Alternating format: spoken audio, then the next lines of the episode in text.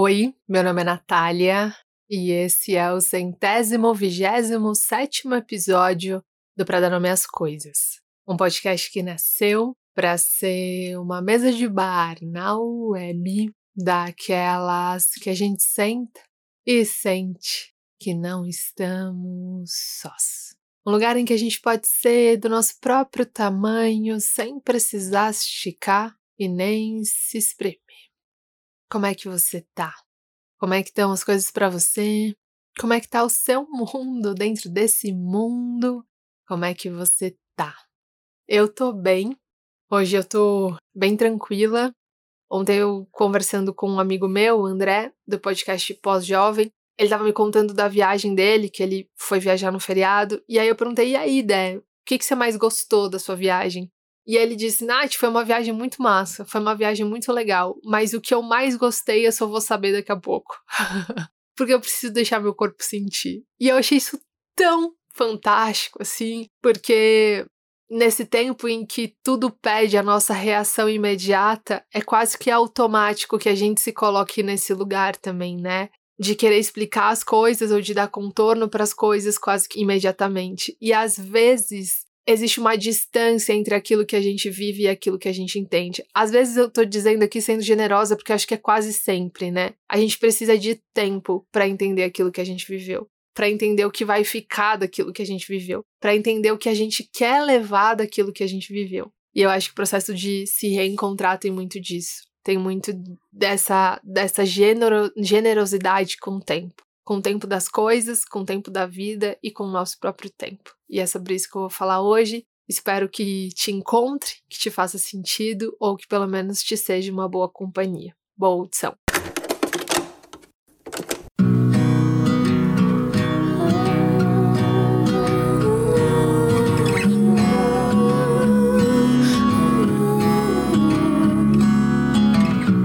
Eu lembro que era tipo uma quarta-feira, assim, meio da semana, eu abri a porta do meu quarto. Quando eu olhei pro meu quarto, eu pensei, cara, não dá mais. Eu tinha passado as últimas três semanas só tirando as coisas do lugar. Eu acordava correndo, experimentava várias roupas, achava ruim todas, voltava pra primeira, derrubava a pasta na blusa, trocava a blusa. Tô parecendo o Agostinho Carrara. Vou assim mesmo. Cadê a chave do carro? Será que eu deixei no banheiro? Deve estar tá embaixo da pilha de roupa, não tá. Esqueci de pegar a banana, tudo bem, eu compro uma esfirra no trabalho, mas a esfirra custa seis bananas, cara. Não, vou voltar para pegar a banana, volto para pegar a banana, perco o ônibus, chego atrasada, saí tarde, cadê meu pijama? Uma zona. Assim, tava literalmente vivendo há três semanas nesse looping, assim. E cada dia eu saía do quarto, assim, com mais três roupas em cima da pilha de bagunça, assim. Tinha mais roupa fora do guarda-roupa, tinha mais sapato fora da, do, do sapateiro do que dentro da gaveta e dentro do sapateiro, assim. E eu preciso dizer que eu que passei a vida me ancorando naquela teoria que diz que as pessoas que são mais criativas são as mais desorganizadas. Naquele dia eu abri a porta do quarto e falei, cara, não dá. Assim, então se eu tava dizendo que não dava, é porque realmente estava assim no ápice da desorganização e da bagunça. O que importa, e, e, por isso que eu tô contando isso, é que essa cena já aconteceu muitas vezes ao longo desses meus 35 anos, né? Desde que eu arrumo minhas coisas sozinha. essa cena da bagunça da zona, das três semanas que eu só vou empilhando as coisas e que vou perdendo as coisas no meio da bagunça, cara, isso já aconteceu muitas e muitas vezes. Mas naquele dia, naquele dia que eu abri a porta do quarto e falei, cara, não dá mais, tá muito bagunçado. Naquele dia teve uma coisa diferente. E foi essa coisa diferente que eu me lembrei ontem à noite. Foi essa coisa diferente que me fez olhar para o quarto bagunçado e pensar em como ele era uma metáfora bonita para a vida. Foi essa coisa que me fez pensar sobre as bagunças da vida, sobre o meu papel nas bagunças da vida. E eu já vou te contar o que aconteceu e por que eu achei isso bonito, mas antes eu preciso avançar um pouquinho no tempo. Você vem comigo?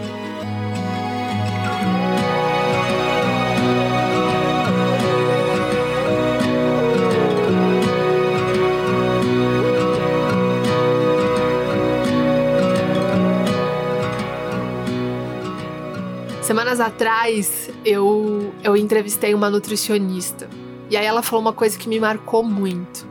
Ela falou que a industrialização da comida, essa coisa de colocar a comida em pacote, em saquinho, em caixa, fez com que a gente se desconectasse do nosso corpo a gente começou a ter tanta opção e se distrair com tanta opção, sem glúten, com glúten, com farinha, sem farinha, com aveia, sem aveia, com linhaça, sem linhaça. A gente começou a se distrair tanto com tantas opções que a gente parou de ouvir as necessidades do nosso corpo. A gente parou de ouvir o que esse corpo, que é único e singular, tem para dizer das nossas necessidades que são únicas e singulares. Ela estava me dizendo que a gente começou a olhar muito para fora. E isso mudou radicalmente o jeito que a gente come. Isso mudou radicalmente o jeito que a gente se nutre. Ela começou a dizer que a gente passou a se desconectar dos sinais que o nosso corpo dá. E começou a embarcar em várias coisas que dizem pra gente que a gente precisa. A gente começou a dizer que a gente precisava de coisas que na verdade eram coisas que os outros estavam dizendo que a gente precisava a gente começou a terceirizar a nossa bússola interna. A nossa bússola passou a ficar do lado de fora. E nesse caminho de colocar a bússola do lado de fora, a gente começou a se perder completamente da sabedoria do nosso corpo. This time,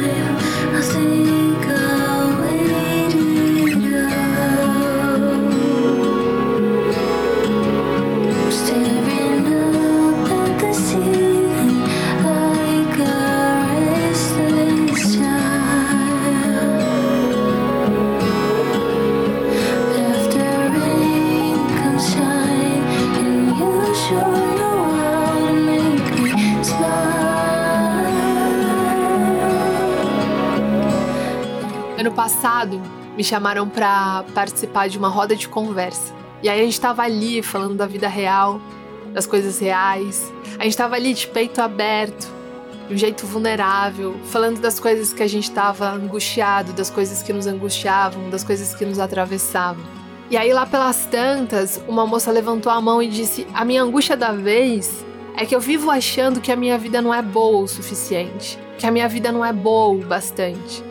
Eu abro o Instagram, eu abro a revista, eu ligo a TV e tem tanta gente incrível, vivendo tanta coisa incrível, que parece que a vida cotidiana, simples, banal, que é a minha vida, que é essa linha do tempo minha, que tem momentos extraordinários, tem, que tem momentos eufóricos, tem, mas que são de vez em quando. Eu não abro a champanhe de segunda a sexta. Eu abro champanhe assim uma vez por ano, com sorte, a cada nove meses. Às vezes eu passo dois anos sem abrir champanhe, sem estourar cidra. Às vezes eu estouro só no ano novo mesmo.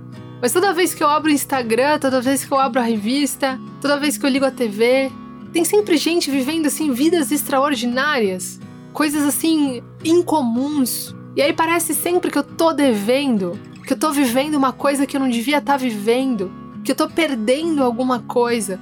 São tantos jeitos de viver, são tantas narrativas incríveis que eu fico me sentindo em débito quase o tempo todo. Ela tava me dizendo, cara, que de segunda a sexta, assim, a vida dela era comum, era simples. Ela ia pro trabalho, ela voltava para casa, ela fazia uma comida para jantar, que normalmente era a mesma comida do almoço. Ela às vezes perdia o ônibus, às vezes ela dava sorte de pegar o mesmo ônibus que ela pegou no dia anterior e ela dava oi pro motorista e o motorista chamava ela pelo nome. E isso era muito legal, mas não era extraordinário. Às vezes ela, ela acontecia assim algumas coincidências, que uma pessoa sentava do lado dela, começava a puxar um papo e ela percebia que aquela pessoa tinha o mesmo nome da mãe dela. E isso era muito legal, mas não era extraordinário. Às vezes acontecia assim, dela tipo participar de uma promoção de rádio, e aí ela ganhava dois ingressos para um show. E o show era muito legal, era divertido e aquilo era muito legal mesmo mas não era extraordinária. E ela tava me dizendo, Nath, parece que minha vida é muito comum, assim, perto das outras vidas, porque toda coisa que eu abro, que eu acesso, que eu vejo, parece que todo mundo tá vivendo uma vida muito extraordinária e a minha é muito comum. E aí, naquele dia que ela tava me falando aquilo, eu falei, cara, eu tô no mesmo barco que você. A minha vida é tão comum quanto a sua. Eu faço as mesmas coisas que você. Eu me atraso para pegar o ônibus e aí eu digo que no dia seguinte eu não vou me atrasar mais, mas quando eu vejo a Natália tá lá atrasada de novo. Às vezes eu entro no ônibus, como aconteceu meses atrás, eu entrei no ônibus, sentei ali na cadeira do lado do motorista. E aí, quando eu ouvi, ele tava ouvindo Pagode Noventista, que era exatamente a minha playlist preferida. Olha que curioso. E eu achei isso muito legal, eu achei isso muito fantástico. Mas é de fato uma vida comum, é uma vida simples. Perto de algumas narrativas, perto de algumas histórias, é realmente uma vida extremamente comum. Enquanto ela estava me dizendo ali aquilo que ela estava falando ali, aquilo que ela estava dizendo, de quanto ela de quanto ela via que parecia que ela sempre estava devendo alguma coisa extraordinária na vida, eu estava me identificando com a vida dela ali. Tava falando, cara, assim, não sei se te consola, mas minha vida é muito parecida com a sua. Naquele dia eu só me identifiquei com o relato dela. Mas hoje eu vejo quanto a fala dessa moça se encontra com a fala da nutricionista.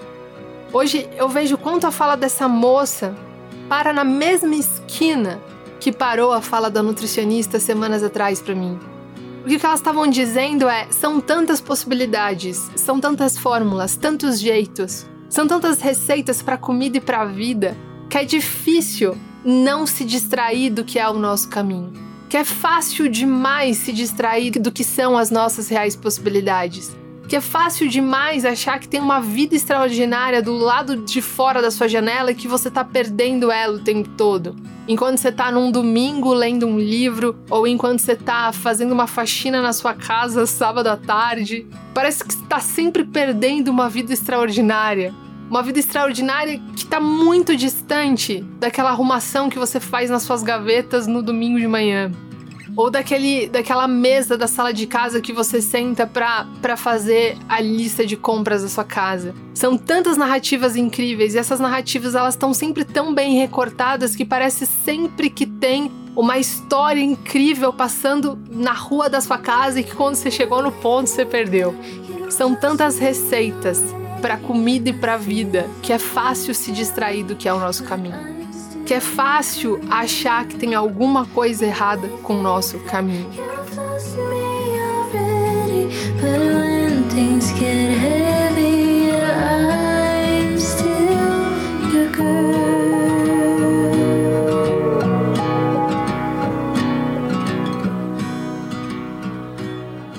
Nesse feriado, eu fui para uma cidade que chama Monteiro Lobato, no interior do estado de São Paulo. Fica mais ou menos umas duas horas e meia, assim, da capital. A gente foi fazer uma trilha. Tô falando e tô rindo porque, enfim, eu e a Amanda a gente acabou se perdendo na trilha. E aí quando a gente voltou, o cara, mas meu Deus, que caminho que vocês fizeram? E a gente contou ele, gente, vocês fizeram uma trilha sem guia, que é uma trilha com guia. Mas enfim, a gente foi fazer essa trilha. E aí tinha uma subida assim gigante para acessar o lugar em que você dava o play na trilha, né? Em que você começava a trilha. Era uma estrada, assim, super estreita, assim, imagina, né? Era um caminho entre dois grandes montes, assim. Então era uma estrada super estreita, monte de um lado, monte de do, do outro. Barro, assim, barro e grama no meio. E tinham duas fileiras de pedras, assim. Pedras como trilhas, assim. E aí fui subindo, né? As costas, assim, tensas, assim, suando pra caramba, assim. Prestando super atenção, assim, com, com o nariz quase colado no volante. E aí, quando eu cheguei lá em cima e quando eu estacionei o carro, o guia veio ao meu encontro, ele perguntou: "E aí, foi fácil?" Eu disse: "Fácil, eu não diria, assim". Na verdade, eu fiquei com medo porque o carro escorregava. Eu tentava controlar o carro. E aí, quanto mais eu tentava controlar, mais ele escapava. Só que aí eu percebi no meio do caminho que ficava mais fácil quando eu me concentrava nas pedras. Quando eu prestava atenção no caminho que estava marcado no chão, ficava mais fácil. E aí ele pegou, sorriu para mim assim, deu uma risada. E aí ele falou: "É, o desafio, o trabalho é se manter em cima dos trilhos. Quando a gente se distrai ou tenta controlar, a gente escorrega."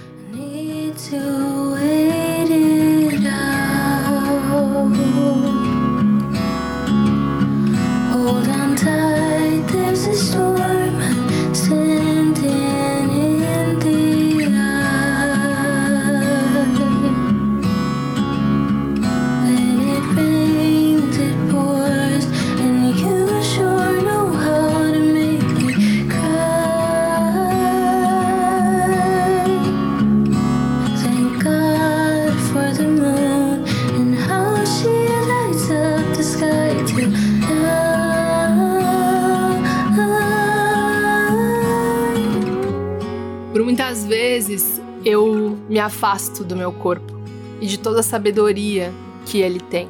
E aí, nessas horas em que eu me afasto, eu quase sempre me perco. E aí eu quase sempre compro ideias que não são minhas, eu embarco em narrativas que não são minhas, eu me distancio da minha casa, do meu peito.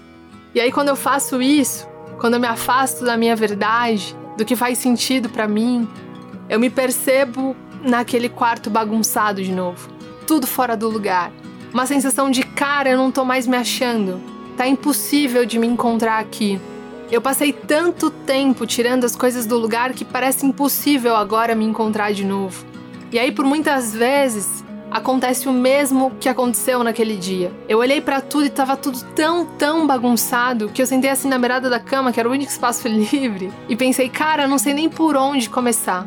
Eu me distanciei tanto, eu me perdi tanto de vista, que parece que qualquer que seja a minha escolha, por melhor que seja, ela não vai resolver essa bagunça imediatamente. Eu fui para tão longe, tão longe, que não importa quão assertivo ou acertado seja o meu passo, ele não vai me levar para perto de novo imediatamente. E a verdade é que não vai mesmo. E não vai porque qualquer reencontro é feito de tempo inclusive o da gente com a gente mesmo. Qualquer reencontro requer generosidade e tempo. Qualquer reencontro traz medo, ansiedade, expectativa e é cansativo e dá vontade de desistir no meio. E parece que a gente não se reconhece no meio do processo. É como um quarto mesmo bagunçado, quando ele tá com muita coisa. E você olha para aquilo e fala assim: "Eu tenho uma leve sensação de que é meu quarto". Mas tá tudo tão bagunçado que eu não consigo ver o edredom da minha cama. Tá tudo. Tem tanta coisa pelo meio que eu não consigo ver onde que tá aquele risco no chão. Daquela vez que eu fui sentar para brincar com meu sobrinho e eu acabei riscando fora da folha. Tá tudo tão bagunçado que eu não tô conseguindo encontrar aquela almofada que eu gosto, que me dá uma sensação de casa, que eu sempre levo ela para viagem porque não importa onde eu esteja, aquela almofada me dá a sensação de casa. Tá tudo tão bagunçado que eu tenho uma leve sensação de que esse é o meu quarto, mas eu não consigo me ver ali. Eu não consigo me enxergar ali. Todo o processo de reencontro traz uma sensação de desconhecimento, de despertencimento, de cara, eu sei que aqui é o meu lugar, mas tá tudo tão bagunçado que eu não me vejo. E essa sensação de se sentir perdido, eu não sei para você, mas para mim sempre, assim, me dá uma vontade de sair pedindo desculpa, sabe? Desculpa pelo incômodo. Mesmo sem saber exatamente pelo que eu tô pedindo desculpa. O processo de se reencontrar, ele traz uma transformação, e aí é uma transformação tão grande, tão intensa, tão importante, que a sensação que dá é que você tá criando assim uma transformação no mundo também. Em alguma medida tá, mas na cabeça da gente, no corpo da gente parece tão maior, parece tão tão gigante. Quando a gente muda, a gente vai mudando tantas estruturas ao nosso redor, perto da gente. Dá vontade de sair pedindo desculpa, galera, desculpa pelo incômodo. Estamos em obras, tenha paciência.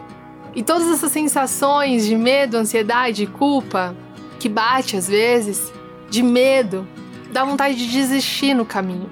Tem tanto trabalho pela frente que às vezes dá vontade de deixar tudo como tá. Mas aí tem uma parte de dentro da gente que continua suspirando, que continua tentando levar a gente pro caminho de novo. Tem uma parte nossa, uma parte minha que me diz: não pensa no caminho todo, não. Não coloca todo esse peso no agora. Para se reencontrar, só começa de algum lugar. importa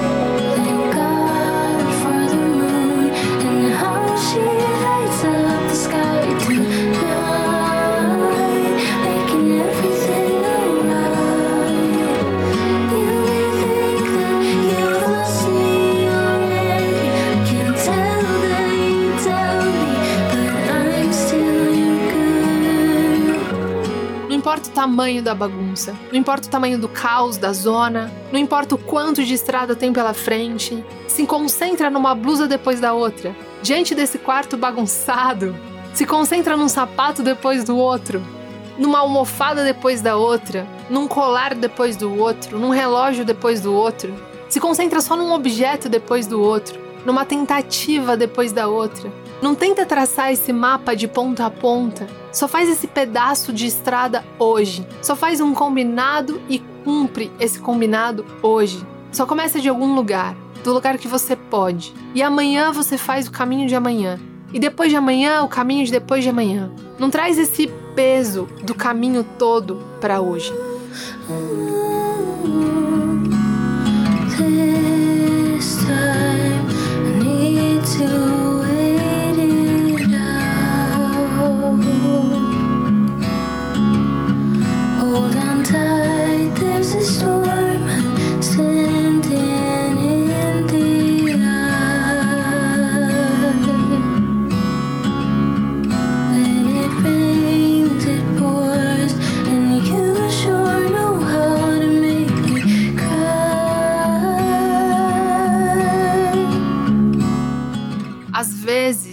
Que a gente precisa, o que eu precisei muitas vezes para me reencontrar, foi dar um lugar para as coisas. Foi colocar as coisas no lugar.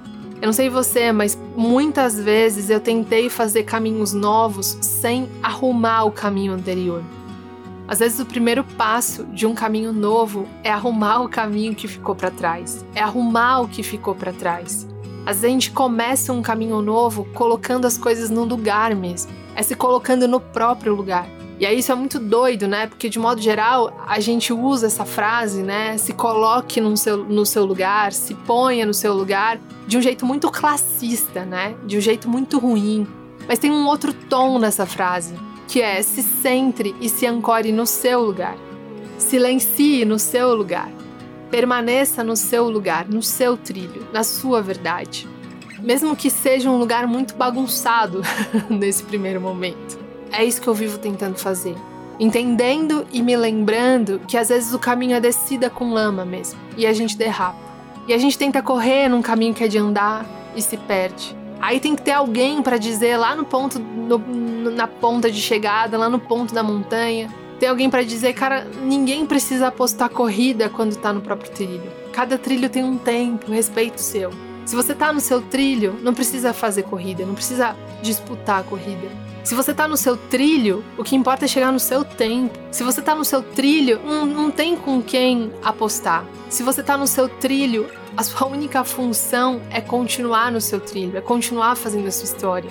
Mesmo que o seu trilho seja fazer um novo trilho, seja inventar uma nova estrada, seja inventar uma outra narrativa, mas a sua função é continuar honrando a sua história, a sua verdade, a sua narrativa. Às vezes, o melhor jeito de se reencontrar é abrir mão.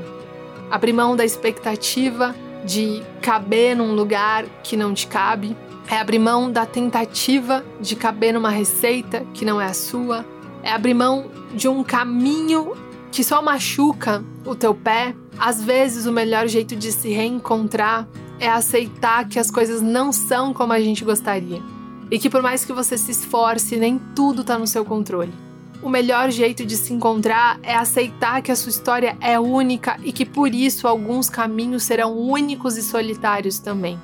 O que tem me ajudado nos meus últimos reencontros, porque eu sou uma pessoa que muda e que se perde muito, e embora isso traga alguns sentimentos de medo, ansiedade, controle, culpa, eu acho esse processo muito bom e muito bonito, porque isso quer dizer que eu estou em movimento. Mas o que tem me, me ajudado nesses processos é lembrar, agora com as palavras desse guia, que quando a gente está no trilho, a gente não precisa apostar corrida. Cada trilho tem um tempo. E que a nossa função e que o nosso papel e que o nosso dever é respeitar o tempo do nosso. Eu tô lembrando aqui de uma história e com ela eu vou encerrar, é, é uma história que, que rola no, no, seriado Sessão de Terapia. Não lembro se eu já contei essa história aqui, mas é de um personagem que ele se perdeu, assim, que ele se perdeu na, na, própria história e se perdeu nos próprios caminhos. E aí o Caio, que é o personagem desse ator, que é o terapeuta, ele diz para ele: tem uma história que é um cara que se perdeu porque ele tentava ser tudo aquilo que ele não era, assim. Ele performava a vida, ele não vivia a vida, né? Ele tava sempre tentando performar alguma coisa que ele espera, que esperavam dele, ou tentava fazer um personagem que ele esperava que as pessoas, que ele achava que as pessoas esperavam dele. E aí esse cara morre e aí ele ele chega lá no céu. E aí Deus vai lá falar com ele. E aí, sabe o que Deus fala para ele? Ele não diz para ele, cara, por que, que você não foi tão bom quanto fulano? Por que, que você não foi tão bom quanto ciclano? Por que, que você não foi tão bom quanto seu vizinho, quanto seu primo, quanto seu irmão, quanto aquele cara lá do seu trabalho? Não, o que o cara fala para ele é Morcher. Acho que é Morcher, tá, gente? Posso estar errando o nome aqui. Mas é, tipo, vamos colocar um nome brasileiro. João. João, por que, que você não foi João? e eu acho essa história muito linda, cara. Porque é isso. No final, é sobre isso, assim, né? Natália, por que, que você não foi Natália? É Marília, por que, que você não foi Marília? Mônica, por que, que você não foi Mônica? Caio, por que você não foi Caio? Ricardo, por que, que você não foi Ricardo? Você, por que, que você não foi você? E eu não acho que exista um caminho pra vida, independentemente de qual seja só de ida. Eu acho que o tempo todo a gente tá se encontrando, se perdendo de novo, né? A gente só se reencontra porque a gente muda. Acho que todo processo de mudança é um sair de trilhos. Todo processo de mudança é um abandonar de trilhos. A gente está mudando, né? A gente está saindo do lugar que a gente sempre esteve. E isso faz com que a gente saia dos trilhos. E a gente precisa passar por esse momento de, de reencontro para voltar para eles, assim. Eu acho que a mudança é um jeito bom de sair do trilho. Eu acho que o jeito ruim é quando a gente começa a achar que o nosso papel e o nosso dever é viver uma vida que não é a nossa. Eu acho que o ruim é quando a gente começa a achar que, que o sinônimo de viver ou da vida, viver uma vida que não é a nossa, é buscar uma vida que não é a nossa. E isso não quer dizer que a gente não possa melhorar ou não possa buscar as coisas que fazem sentido pra gente. Isso quer dizer que, que eu acho que a vida começa a ficar muito pesada quando a gente começa a, a a transformar a nossa história como um rascunho, né? De uma outra história, assim. A gente começa a olhar para outras histórias e falar: aquela história é a história, é, aquele, é aquela história que faz sentido e começa a transformar a nossa história num rascunho. E na verdade, no fim é isso, né? João, porque você não foi João. Natália, porque você não foi Natália. Aline, porque você não foi Aline, né? Gabriela, por que, que você não foi Gabriela? E é isso. Eu acho que essa é a minha, o meu lembrete mais recente de, de ser aquilo que eu sou, de escutar o meu corpo, de não me deixar distrair com, com receitas de vida, com, com expectativas que são sobre o outro e não sobre mim. Eu tenho tentado me lembrar de quais são as minhas expectativas sobre mim, quais são as expectativas que eu tenho sobre mim. E tenho tentado também me atentar e perceber se as expectativas que eu tenho sobre mim são, na verdade, expectativas disfarçadas do outro sobre mim. Se eu não comprei essas expectativas. E é um caminho, assim como foi o caminho da trilha, é um caminho em que em que eu acerto, em que eu erro e que às vezes eu acho que o jeito para me manter na trilha é controlando e aí quando eu controlo eu saio completamente do trilho. E aí eu me lembro de novo que o caminho é é viver concentrado, né? Viver concentrado no próprio caminho, assim. Quando a gente está concentrado no próprio caminho, é mais fácil de acertar, sabendo que acerto permanente, né? Acerto contínuo não existe. Viver é tentativa e erro. Viver é subir no trilho e sair do trilho, subir no trilho e sair do trilho, e entender e esquecer e entender de novo. É isso, gente.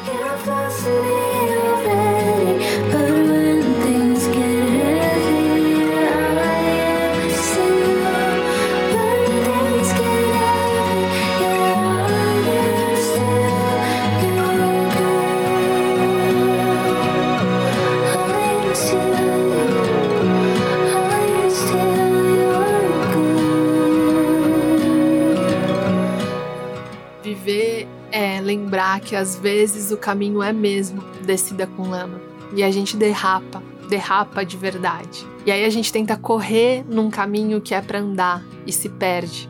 Aí tem que ter alguém lá que já chegou lá, né? Que já, que já fez esse caminho. Alguém que normalmente é mais velho, que fala assim: cara, esse caminho aí que você fez, eu já fiz. Deixa eu te contar uma coisa: ninguém precisa apostar corrida quando tá no próprio trilho. Ninguém precisa achar que está devendo quando está no próprio trilho. Você não precisa achar que você está em débito se você estiver devendo, se você estiver andando no próprio trilho. Na verdade, a sensação de dívida, ela só precisa ser uma sinalização de que você escapou, de que você saiu da sua própria história. Se você está vivendo a sua própria história, você não está em dívida. A sensação de dívida, na verdade, é uma sinalização de que você saiu do seu próprio caminho, de que você é João, e tá tentando viver como Moisés, ou de que você é Natália e você tá tentando viver como Gabriela, sei lá. É isso. Cada trilho tem um tempo. Cada trilha tem um tempo também.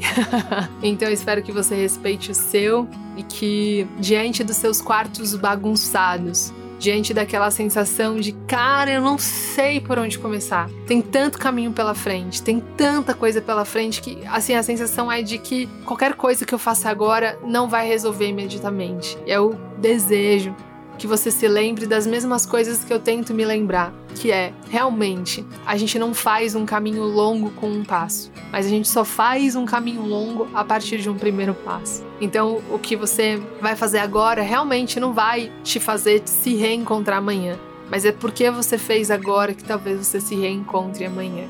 E a segunda coisa que eu tento me lembrar sempre quando eu me perco é: não importa o tamanho da bagunça, da zona do caos, não importa o quão longe de você você foi, mas comece de algum lugar e, se possível, do seu lugar. Qual é a decisão? Qual é o jeito? O que é a coisa que vai te levar mais para perto de você nesse momento? E é isso, nosso corpo tem uma sabedoria impressionante assim. Ele sempre vai apontar pra gente qual é esse caminho. Às vezes é abrir um caderno e escrever o que você está sentindo. Às vezes é atravessar a rua da sua casa, ir na padaria e pedir um chocolate quente que lembra a tua infância, que vai te levar para perto de quem você era quando você era criança e talvez seja a sua criança que você está tentando ouvir, que você precisa ouvir. Às vezes é tipo o cara ligar o som no meio da casa e dançar até suar, até todos os pesos caírem, até você sair da cabeça e ir só pro seu corpo. Às vezes é você fazer uma lista de todos os lugares que você já saiu um ano atrás.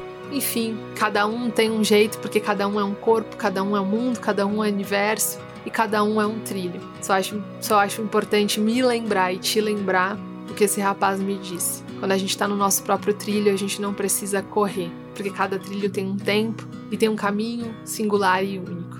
E a gente só fica em dívida quando a gente não está vivendo a nossa própria história. A gente só fica em dívida quando a gente tá longe de cumprir aquilo que a gente precisava cumprir sendo a gente mesmo. Quando a gente é a gente mesmo, não tem como estar tá em dívida. Hold on tight, there's a storm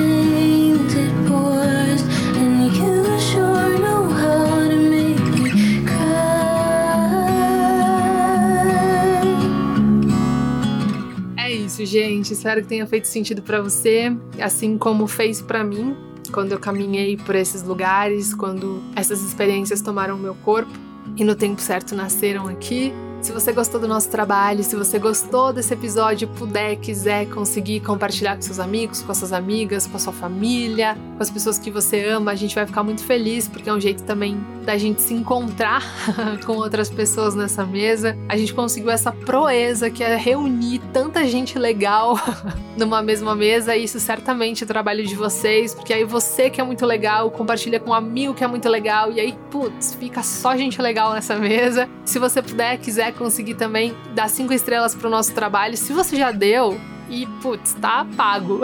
e aí, se você não deu e puder, quiser conseguir, a gente também fica muito feliz. E é isso, se você quiser dizer também, disser, dizer, disser, como esse episódio chegou, você pode compartilhar isso na nossa capinha. Espero que nesse caminho de tantas curvas que foi esse episódio, a gente tenha se encontrado em alguma delas, tá bom? Um beijo em você, no seu coração, no seu peito. Se esse quarto estiver bagunçado, um beijo nesse quarto bagunçado também.